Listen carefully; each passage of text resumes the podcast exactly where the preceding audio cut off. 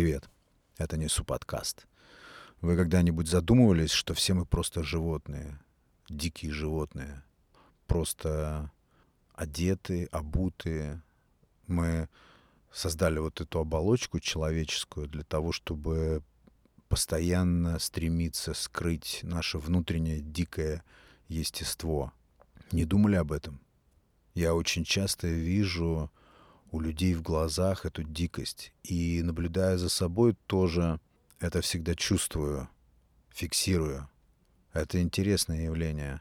Еще меня продолжает как-то потрясать факт, что при общении людей через слова или человеческую речь передается всего лишь одна треть информации. Все остальное — это неизведанные какие-то каналы передачи информации. Мы там называем это язык тела или мимика, жесты, какие-то вещи передаются через взгляд, в глазах мы видим. Даже не видим, а на каком-то чувственном уровне. Еще меня, помню, потрясла одна цитата. Не помню, чья, я ее уже в каком-то эпизоде приводил. Она у меня такая на памяти всегда. Она какая-то звучит как призыв, там что-то вроде пора уже нам четко осознать, что вот ту, помню, там применяет слово «дикая пустошь». Это автор говорит о нашем внутреннем мире. Пора уже перестать прикрывать или невозможно прикрывать эту внутреннюю дикую пустошь за фасадом человеческой благопристойности. Как-то так. Мне просто кажется, вот эта вся наша дикая сущность, сущность животного, она очень много объясняет, вообще все объясняет в нашем поведении и в природе наших проблем, нашей повседневности. Животные. Но когда я говорю животные, я не хочу, чтобы это звучало как вот есть какие-то там эпитеты вроде «ты себя ведешь как животное», на самом деле людям э, много чему можно было бы научиться у животных. И мы постоянно учимся у них. Иногда кажется, они знают больше. Поэтому я здесь слово «животные» употребляю даже в каком-то ну, таком смысле уважения, если это наша природа. Я не представляю себе, как можно отрицать факт, что все наши действия, вся наша повседневность, все наши устремления и порывы, вот просто все они обусловлены двумя-тремя инстинктами. Вот посмотрите, все построено на этом. Продолжение рода, поиск еды, ну и выживание во всех там каких возможно смыслах. Хотя первый и второй инстинкты, они как раз и подразумевают стремление выживать.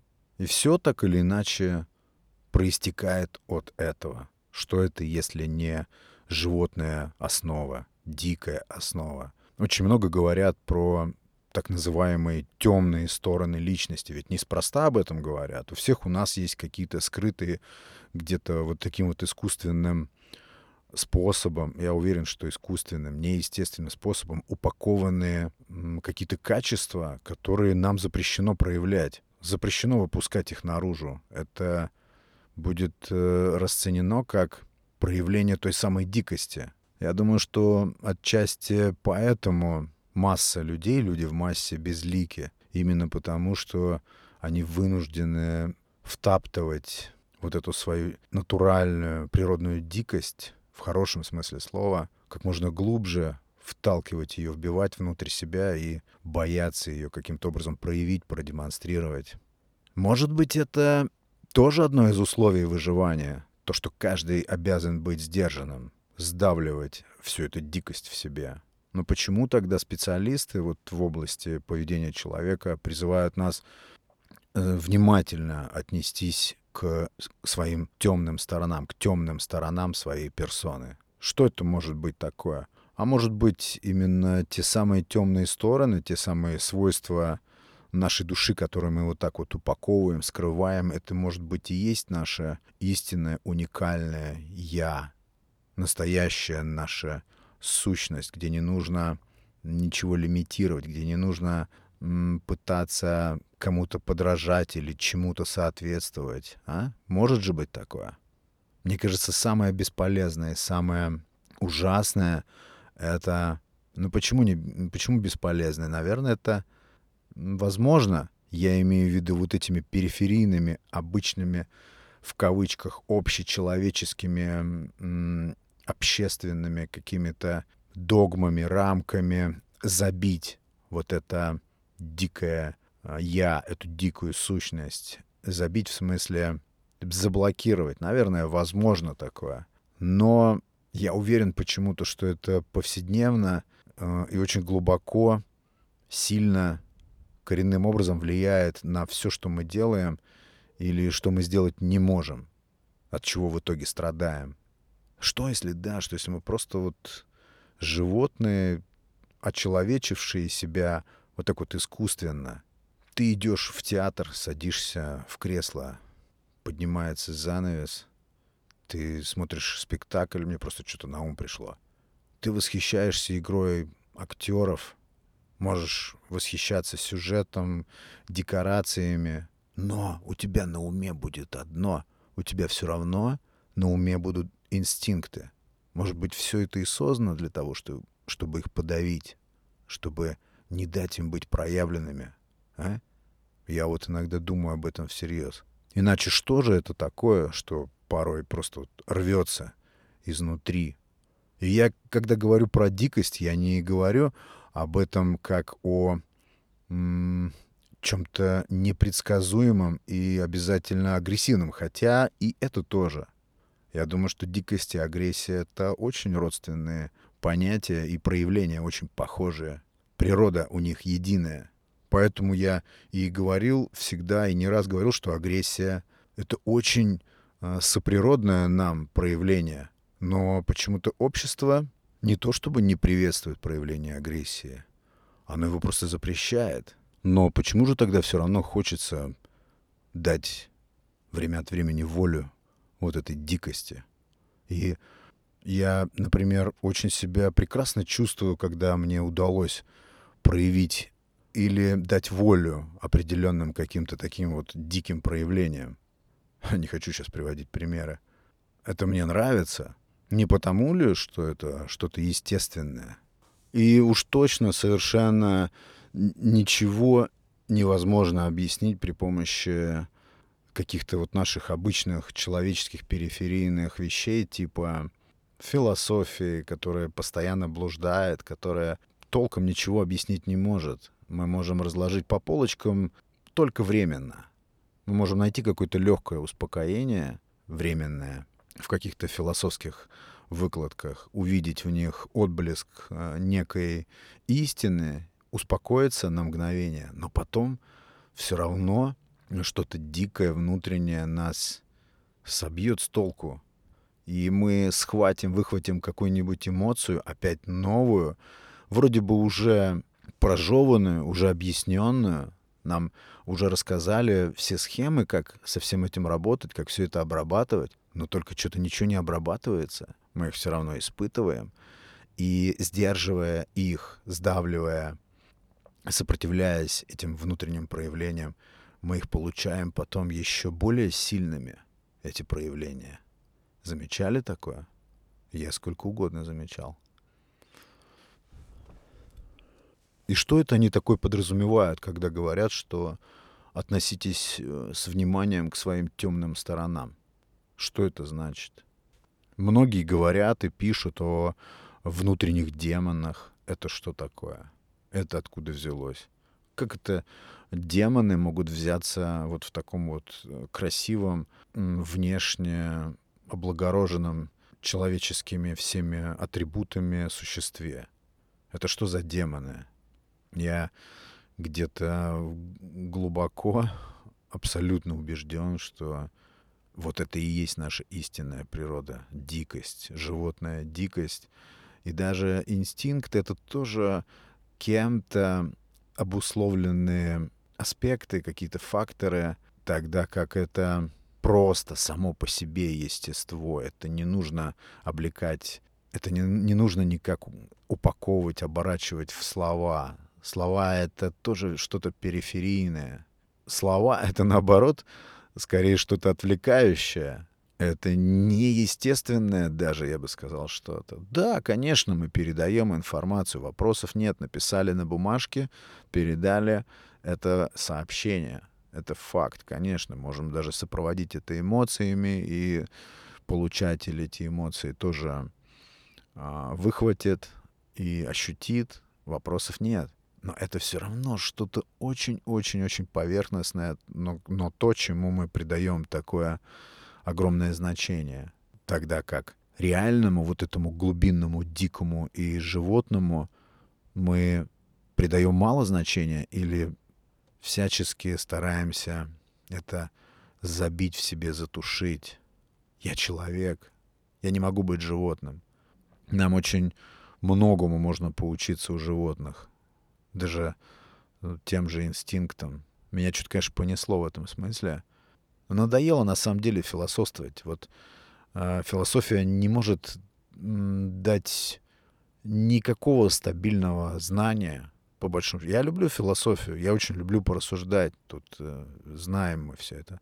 Но философия ничего не закрепляет, ни одна философия и ни один философ. Это просто такое смешение мнений, причем ворованных, переворованных друг у друга, тогда как эти животные инстинкты одолевали и управляли и философами, и всеми, кто пытался искать ответы на свои вопросы в их учениях.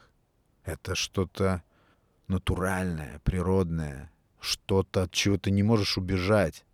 Ты не можешь это запретить, ты не можешь это отменить. Это не в твоей власти. Вот о чем я думаю. Вот это интересно.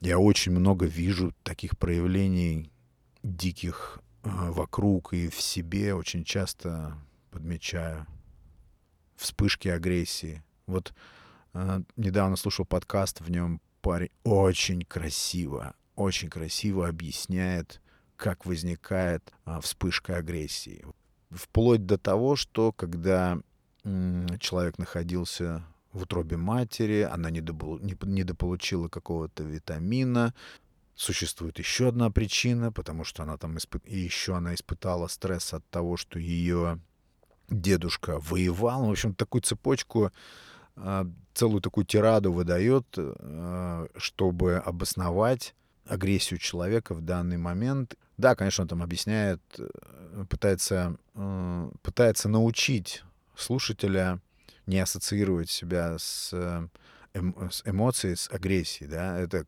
это интересный скилл, не буду с этим спорить, и не хочу сейчас об этом говорить, да, но он пытается рационализировать это, он пытается объяснить уже сам факт возникновения этой дикой агрессии сам факт, уже после того, как все состоялось.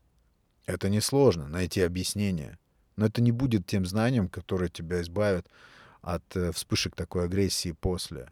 Все общество требует э, того, чтобы ты подавлял себе агрессию, уничтожал, не смел даже ее каким-то образом проявить.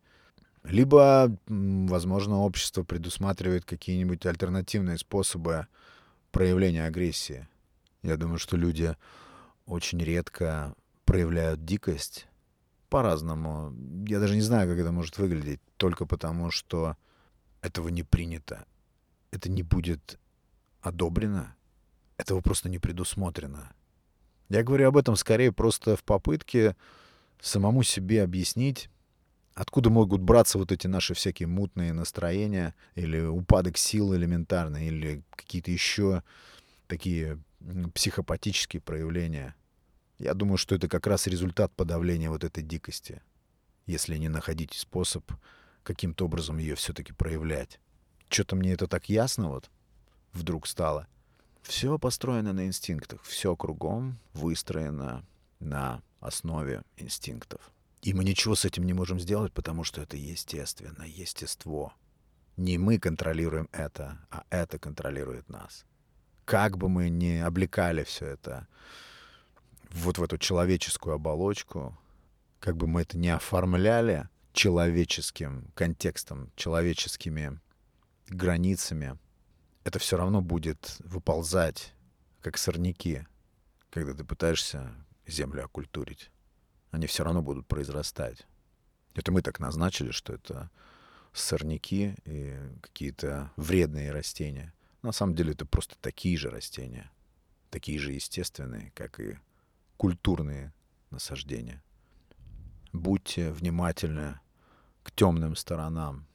С другой стороны, конечно, резонный аргумент или резонное течение мысли, что если каждый человек начнет в этом мире проявлять свою внутреннюю дикую сущность на полную, если не станет вот этого сдерживания, если не станет границ, что это могло бы быть за цивилизация тогда? Или общество, каким оно могло бы быть? Может быть, так оно и было в какие-нибудь средние века. И поэтому все человечество было обречено или вынуждено к тому, чтобы лимитировать эту дикость, ее сглаживать, забивать, сдавливать. Представьте себе, если наша природная сущность, наше природное внутреннее естество дикое постоянно нам диктует что-то, постоянно пытается из нас вырваться, проявиться тем или иным способом, но общество говорит стоять. Это нельзя, это нельзя, так нельзя. Это запрещено.